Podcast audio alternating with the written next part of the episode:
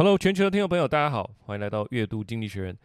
那么今天的这一篇呢，是在讲一个东西哈，叫做改变中的亚洲经济的新风貌。呃，我看完这篇，其实我先讲我有感而发的部分了哈。其实不管你自己是什么样的一个品牌公司，亚洲的公司在欧美呃人士的眼中啊，就在这个全球的定位里面。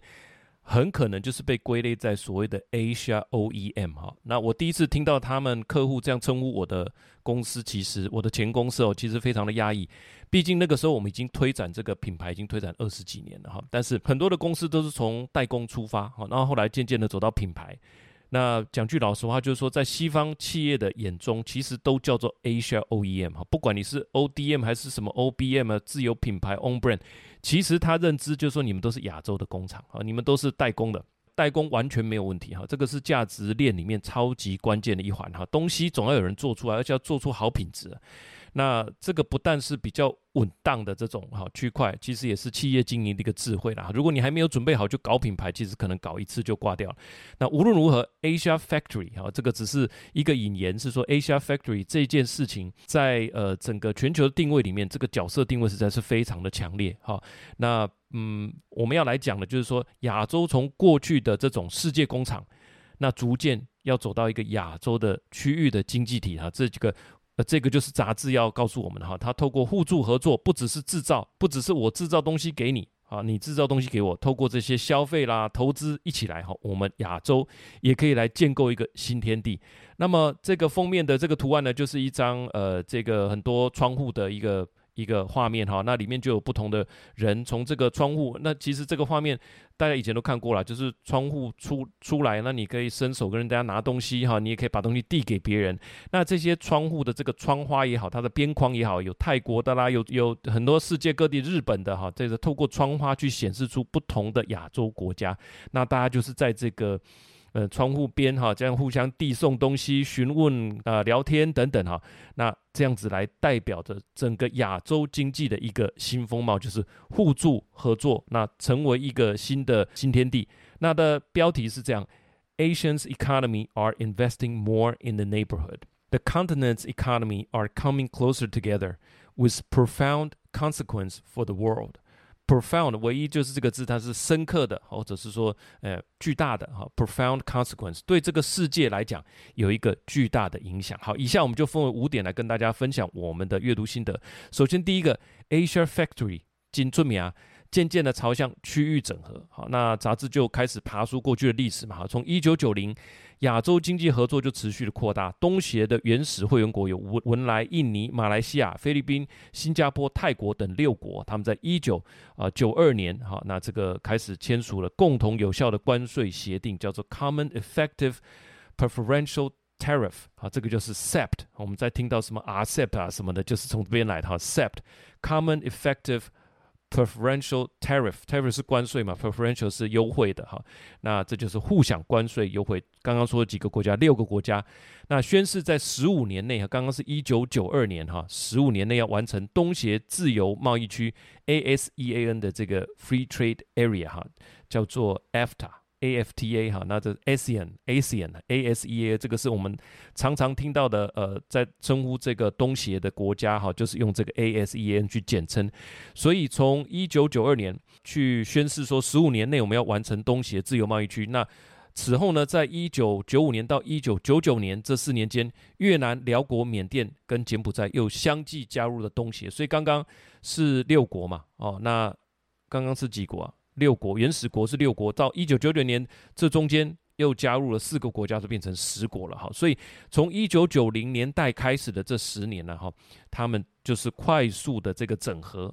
那当然后面还有九七年的金融风暴，亚洲金融风暴，还有二零零一年中国加入 WTO 之后的磁吸效应，哈，很多的这个呃工厂到中国去设厂，那外资啊进入中国，这个当然是很大的一个磁吸效应。但是在中国之外，亚洲的制造的这个基础是很强。回到刚刚我们一开始所说的 Asia Factory，还有什么 Asia OEM，对整个在西方世界对整个亚洲制造的实力，好，那当然是竖起大拇指的哈。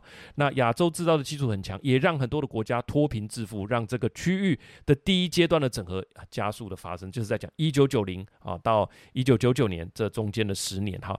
内文是这样说的：The phrase "Factory Asia" describe one of the history's most impressive economic achievements over the past half century. Japan, South Korea, Taiwan, and more recently China become bustling hubs for manufacturing goods. which they then exported to the rest of the world, especially the well-off West. Millions of Asians escaped poverty by making stuff. Many grew prosperous. Now the region's economy model is shifting again, with consequences for Asia and for the world. 这里面有个关键词叫做，我想这边的关键单字就是 bustling 这个字哈。我们先讲一下第一段的这个 bustling。bustling 它呃意思是说，呃这个注意这个 t 不用发音哈，它是活跃的，不是 bustling 哈，它是 bustling。 那是活跃的、奔忙的，啊，有点熙熙攘攘的哈。那这个很忙乱的哈，bustling street，这个就让我们联想到台语有一这个老爹的归期哈，热闹的街市哈。那我记得以前印度同事也跟我说过，我们那个时候说要办一个活动，他说哦，我们可以去办去那个孟买的 Juhu Beach 哈。他说这个是一个 happening place 啊。那个时候我就觉得说，嗯啊，到底是 happen 了什么和什么发生了没？happening place 就是一个很热闹。很多事情在这边发生，哈，很奔忙，很熙熙攘攘的，就是 happy bustling 也是这个意思，哈，就是非常的热闹。很多事情在这边都是显得哈充满活力。他所说的就是说，过去在这一段期间里面呢，在过去的五十年间，over the past half century，那包含日本、韩国、台湾，哈，还有这个中国，都是一个 become bustling hubs，就是一个非常热闹的生产基地。那他这边讲的重点是说，我们生产出来的东西是卖到西方这个西方国家，那也因为这样子，很多的国家都呃脱贫致富。那这边还有一段哈，杂志说另外一个重要的改变。啊，也留也进行好一阵子，就是说，一九九零年只有这个只有四十六趴的这个贸易是发生在亚洲，好的，这你把亚洲当做一个大陆哈，大这个区域内，那其实大量的货物是流向西方嘛，这超过一半是流向西方，但是到了二零二一年的时候，这个数字已经达到了五十八哦，就是这个区域制作出来的东西有将近六十趴，就是在这个区域内消耗掉，那接近欧洲的这个共同市场的六十九趴的这个水准，好。好，那这边的内这一段内文是说，Asia's long manufacturing boom fostered a wave of trade integration. In 1990s, 46% of Asian trade took place within the region. By 2021, that figure had risen to 58%, making it the most integrated continent after Europe. As Asian has become richer and its firm more muscular, investment flows are becoming more regional too. 好，这边刚刚讲了一个关键词是这个，好，我们看一下另外一个关键词哈，integrated continent 哈，continent 当然亚洲也是一个大陆哈，它把亚洲跟附近的国家啊全部看在一起，那就是一个亚洲大陆。那简称为亚细亚洲了，我也去查了一下哈，亚洲是占全地球总面积的八点六，占总陆地面积的百分之三十，亚洲的人口。四十五亿哈，四十五亿，那全球是八十亿嘛，所以它超过呃总人口的一半，占了百分之六十一。好，那在七大洲里面是最大的，而且是人口最多的一洲。所以这样我们大概比较一个概念，占了总陆地面积的百分之三十，占了全球人口的一半以上，全部都在亚洲哈。所以透过这个杂志所说明，它是说。这些年来，这个区域的贸易发生也更多的是直接在这个区域里面就直接消耗完毕了，所以它是一个 integrated continent，仅次于啊欧盟，仅次于欧盟。好，那我这边列了一张图啊，就是这个七大洲哈，有 Asia、Europe、Africa、North America、South America 跟 Antarctica，还有这个 Australia and Oceania。好，这个是一二三四五六七。如果你讲七大洲，如果你讲七大洲，那亚洲还是里面面积最大、人口最多的一个州。好，那我们看一下下一段。呃，刚刚所说的这个区域的整合，接下来就是说另外一个趋势，我们买邻居的东西，邻居也买我们的东西。这边有个关键哈，美国当然还是世界第一大经济体，中国是第二大，这个短时间也不会改变。所以对于外销为主的国家，这些国家呃这些销售重点都不会变。但是外销的据点哈，除了这个欧美。还有之前提过的新兴的中东、亚洲也会是一个消费的主轴哈，在这个区域内消费水平的提升会是什么样的状况呢？哈，我去查了一下，这个麦肯锡在二零二三年的这个报告里面呢，他有提到其中关键的一页，我把它贴过来哈，他就是说你可以看到在二零三零年，现在是二零二三年嘛，到二零三零年的时候啊，他说每天。这个区域整个亚洲区哦，每天有花一天花两千元哦，其实一天花两千元也算不少嘛哈。你说早餐七八十块，中餐吃个一百多，那、晚餐再买个饮呃下午茶再买个饮料。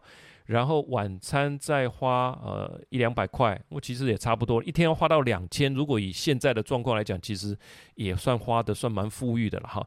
那这个是说在二零三零年的时候，每天花新台币两千元消费的人占了亚洲的百分之二十五。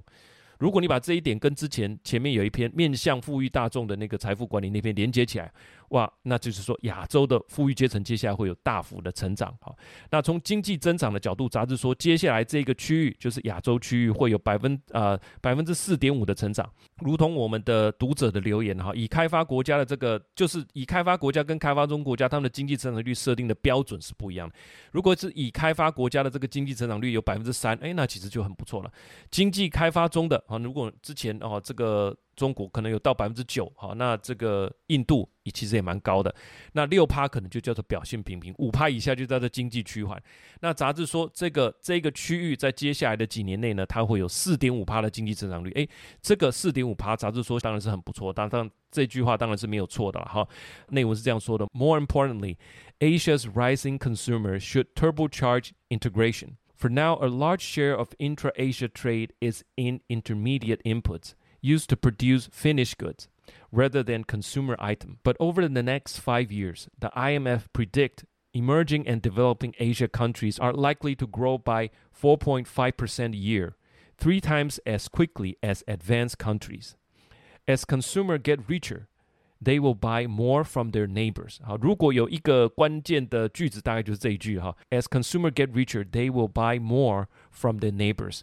当他们变得更有钱，他就像邻居买的更多，就是这样邻近的国家。好，那四点五趴，他刚刚说是呃，已开发国家大概是三倍的成长。哈，那这个大部分的已开发国家成长率都在两趴以下了。哈，好，所以四点五趴在接下来的五年里面，这一区是。平均成长四点五八，其实是相当不不错的。如果你回想起来，这种猛爆性的经济增长一定会有告终的时候，反而是你这种四点五趴的，诶，接下来五年都是持续的哈，感觉是相当呃有看头的。那我这边也贴了这张图，我刚刚所说的呃这个麦肯锡的报告，呃其实也看到过去二十年，他把呃世界的这个发展区分二十年、二十年这样哈，所以过去的二十年，二零零零年到二零二零年这二十年间，主要在亚洲区消费成长的力道来自中间，就把你把人分成四个区块嘛，哈，那一天的消费，呃，有超过七十美金的，有三十到七十美金的，就是一天花一千块啊到两千块之间，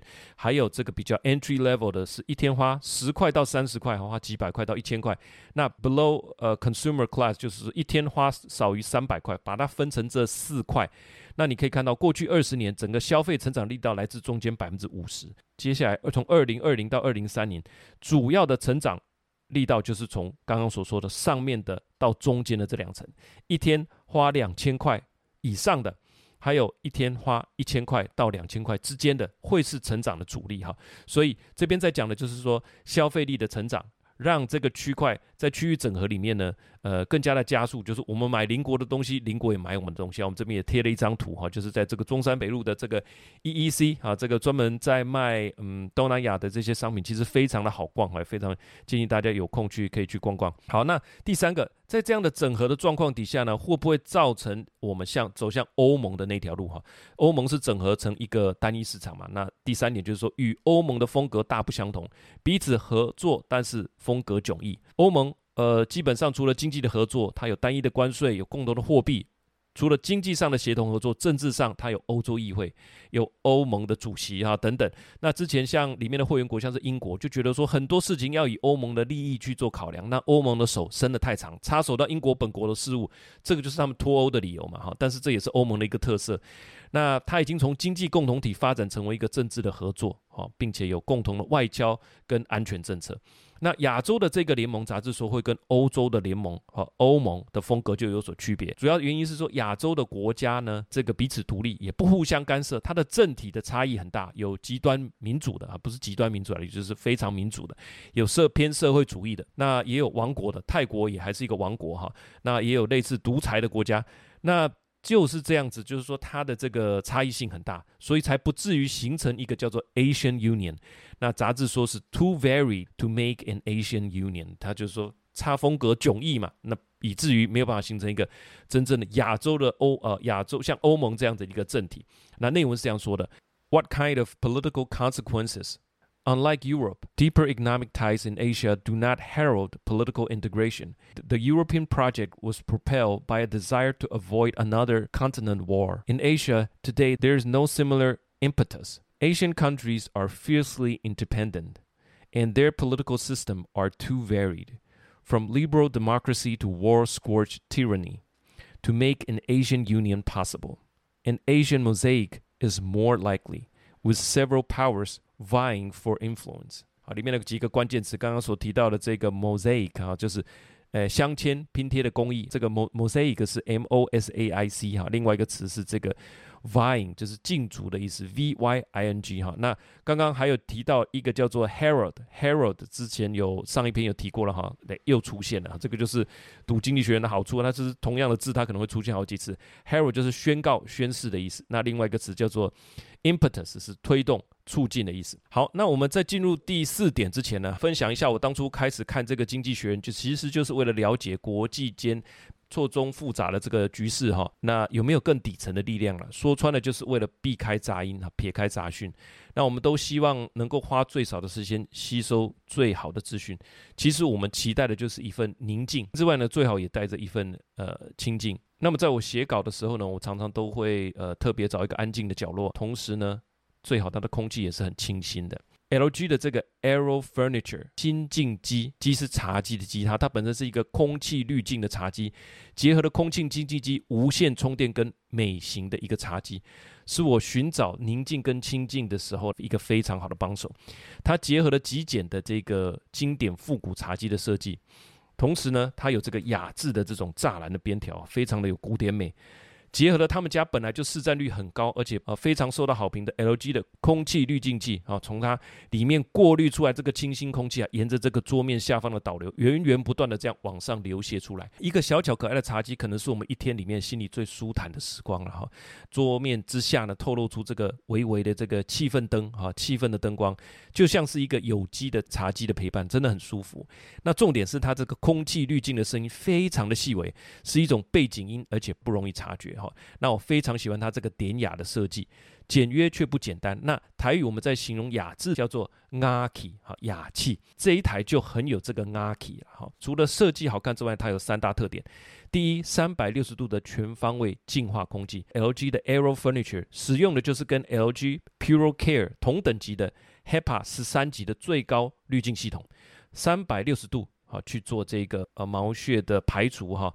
小到零点零一微米的微幅旋律，全部可以全部可以灭尽。第二个是这个 Arrow Furniture，它在静风模式下的操作，如刚刚所说，给你带来宁静啊。它的噪音低至二十一 dB，那我去查了一下哈，这个静风二十一 dB，低风二十五 dB，那它的中风三十四 dB，强风是四十五 dB。图书馆是五十 dB 啦，那你在车子里面，哈，即使你的这个隔音还不错，那这个是六十 dB，所以它是非常的安静，给你真正的宁静。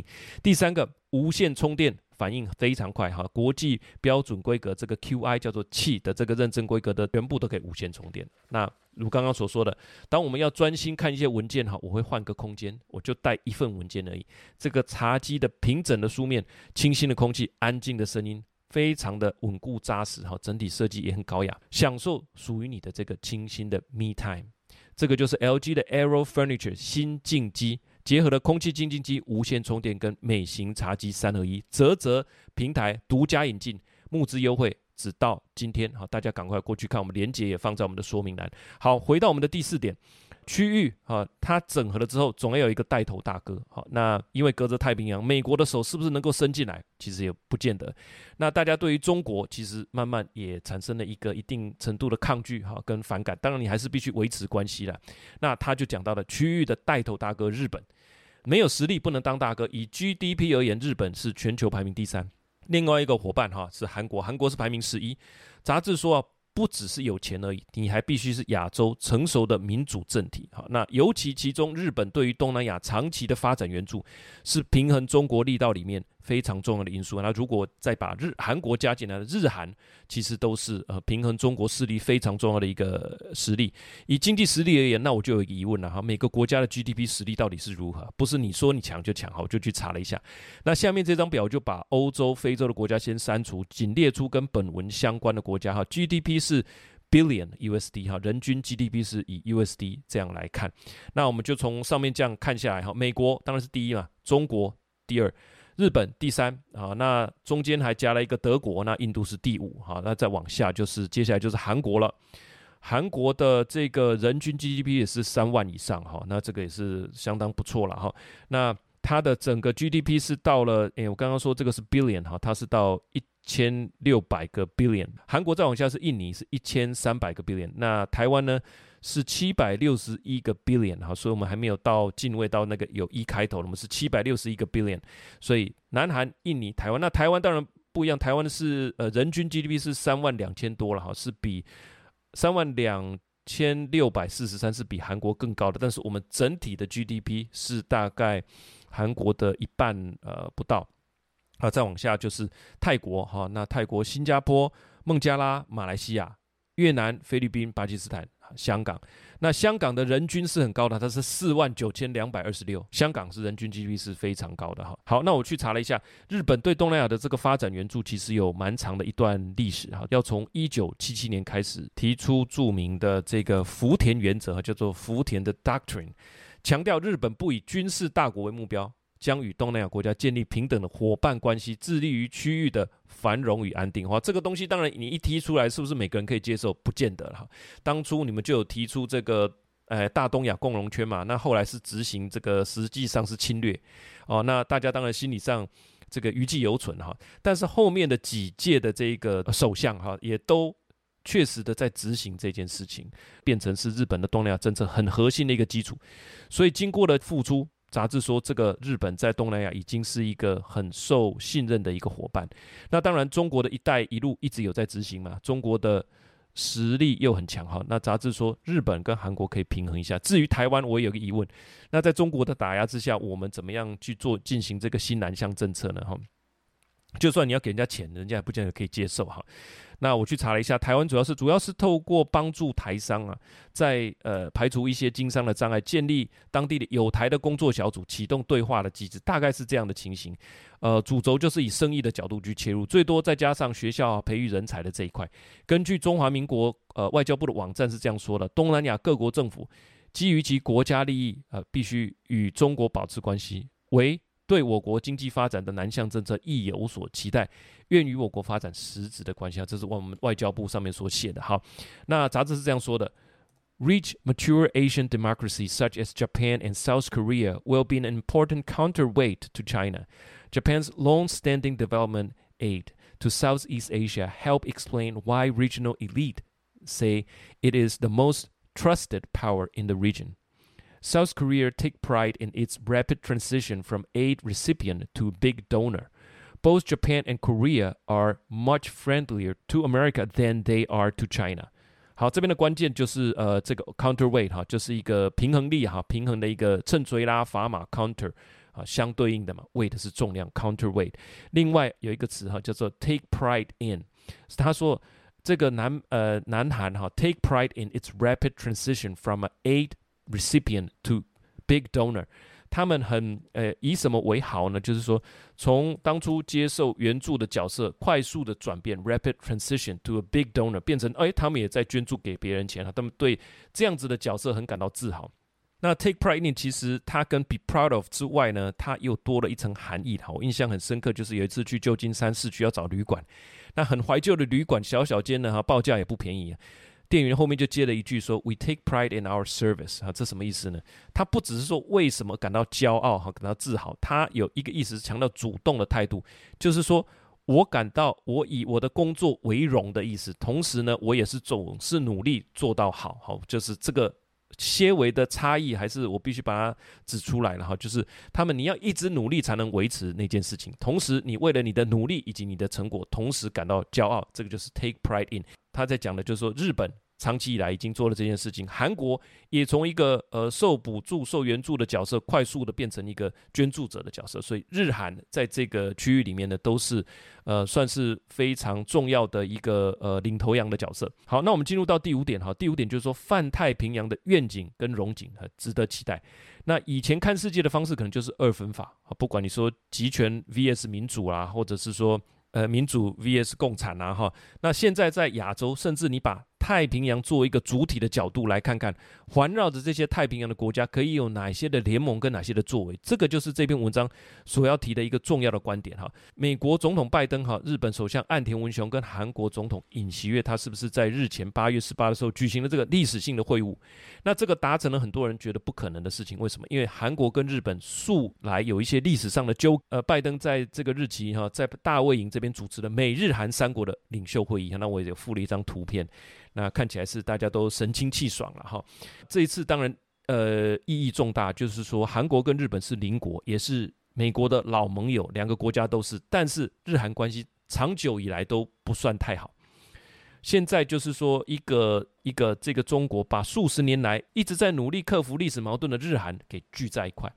那杂志当然维持一贯自由主义的立场啊，他是希望美国多多参与国际的事务哈，不要说只是把呃自己管好。他当然可以透过日韩啊，那你来你来延伸你的影响力，重点就是要避免说闭门只管理自己哈。那这之前我们都有提过，他们有一个美国优先主义，就是基本上不太去参与世界上太多的事物。那杂志是希望看到美国在这边的角色能够发挥，那透过日韩的这样的领头羊哈，把这个整个区块，最后他这讲这句，他说，毕竟美国也是一个太平洋的国家。所以就是说，把整个亚洲跟太平洋的这样的主体把它做出来，那呃，美国透过日韩扩展在这边的影响力。编的内文是这样说的，它有一个小标题哈，叫做 Pan-Pacific Prosperity。Even though America's relative economic weight is diminishing in Asia, it can still well influence through its partner. At the summit last month, Mr. Biden welcomed South Korea's president and Japan's prime minister.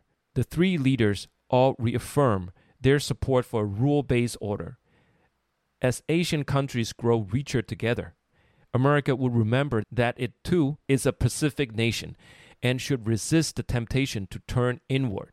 这边有一个词非常好用，叫做呃 wield 哈 wield 这个词很好用，我们来看一下它的词组，它就是挥舞、操弄的意思。wield a weapon 哈，W I E L D 哈 wield，那你可以挥舞你的武器啊，刀啊、剑啊、枪也可以哈。He is welding a large knife，他在挥舞这个刀子哈，我也附了一张图片。另外呢，你可以 weld influence power cloud，好，那就是像刚刚所说的 wield。他说美国啊，虽然他在亚洲的这个力道趋缓了，但是他仍然可以 wield influence through its partner，他一样可以透过他的伙伴来发挥哈，来发挥他的影响力。好，我们透过这五点很快的呃来回头看一下，就是说第一个，亚洲的这个制造工厂过去很出名哈，渐渐。他们完成了第一阶段整合之后，慢慢朝向第二阶段区域整合。那怎样的整合呢？就是说，从消费购买力的成长，我们买邻居的东西，邻居也买我们的东西。到了第三点，这样的整合会不会带来政治上的整合呢？杂志说这个不会哈，这个彼此合作，但是风格迥异，包含我们的政体啦、我们的文化啦、我们的宗教，其实都有很大的差异。那区域还是要这个带头大哥跟他的伙伴，就是日本啊、以及韩国。好，那第五点就是说，泛太平洋的这个愿景跟荣景，哈，值得期待。那最后呢，我的一点看完的心得了哈，就是说美中对抗这个当然还是时代的主轴。之前写过多极化的世界那一篇，确实标示了另外一个 另外一个重要的趋势，包含像印度、印尼都是不结盟的国家哈。那我认为在大局里面，的确像杂志所说的，大局里面还是有中局可以发挥啊，中局里面还有小局可以发挥。这些美国跟中国这些算大咖哈，第一跟第二大的经济，他们有他们的这个议题设定哈，就是有他们的 agenda。我们当然也可以有我们自己的嘛哈。因为国家的发展是一个硬道理。那老美跟老中之间，坦白说，我自己觉得啦，他们有难以融合的这种文化气质，就像橄榄油跟水，你用力摇一摇，可能二十年间你用力摇一摇，可以感觉好像很融合，时间一拉长，这个油跟水就分离了哈。那个本质上，我觉得是很难融合的。那以前大家就是期待融合嘛，现在我觉得从追求全球化布局，可能。要有慢慢有一个区域深耕的概念，亚洲来深耕亚洲哈，美欧欧洲就欧洲，那美洲就美洲，亚洲地区的蓬勃发展很有机会走出一个自己的特色。那讲到这边，我也忽然想到哈，前面几集这样看起来，台湾的医疗哈，可能可以成为一个区域的医学中心了哈，接受也服务啊邻近的国家，包含旅行医疗，然后我觉得这是一个很不错的产业项目，包含之前所说的，呃，之前提过。减肥针的那个哈，那就是 GLP-1 的这个肠泌素的呃这个减肥针啊，胰岛素的减肥针，你总是要一个地方来施打嘛。哈，我们台湾还有这个骨质密度的骨质密度针，哈，那就是你上了年纪骨质密度可能会下降，你也可以去打针。甚至之前提到的这个八周的这种生殖医疗哈，这个治疗不孕症的，或者是说全身的健检啊、核磁共振啊、啊放射医疗的这种癌症检测，我觉得。呃，都是我们从制造业进入一个高龄社会，我们一起追求 well-being 的一个很重要的转折关键啊，这是我自己的一个想法了哈。就是说，我们整个服务整个区域嘛，除了制造东西，这个我们本来就在制造的哈。那那在政策上，我觉得医疗这一块，我们可以呃吸纳这一个亚洲区域的能量。毕竟富裕之后，最重要的呼应刚刚所说的，亚洲会变得越来越富裕哈。你还是必须顾好好你自己的辛苦哈。这个台湾欢迎你了。那最后。呃，杂志有讲一句哈，美国也是太平洋的国家，我觉得讲得真好。再大的国家，其实在海洋的面前就是变得变得很渺小，都是太平洋的孩子，就对，我们都是太平洋人哈。写到这里，你就会感觉说，就围绕着太平洋哈，那来发展我们自己的区域。最后，最后了，我觉得可以彼此沟通欣赏的一个关键语言还是很重要的。台湾的确有东南亚语文系哈，那但是我们的应外系呃多半就是英文、日文，对吧？那好像没有这个应用。应用印尼语系，也没有应用泰语系、马来文系，好，那我这个是应用印度语系，为什么没有呢？哈，这是我的疑问。那以亚洲为出发，接下来这个经济新形态的整合，荣景可期，跟我们所有的听众与会员分享。那喜欢这个节目，我要请你帮一个忙，就是把这个节目呢，你按下分享键，分享给你呃一两个好朋友，让更多的人，我们一起来关心世界大事。那喜欢这个节目，我们就下个礼拜见喽，感谢你的收听。拜拜。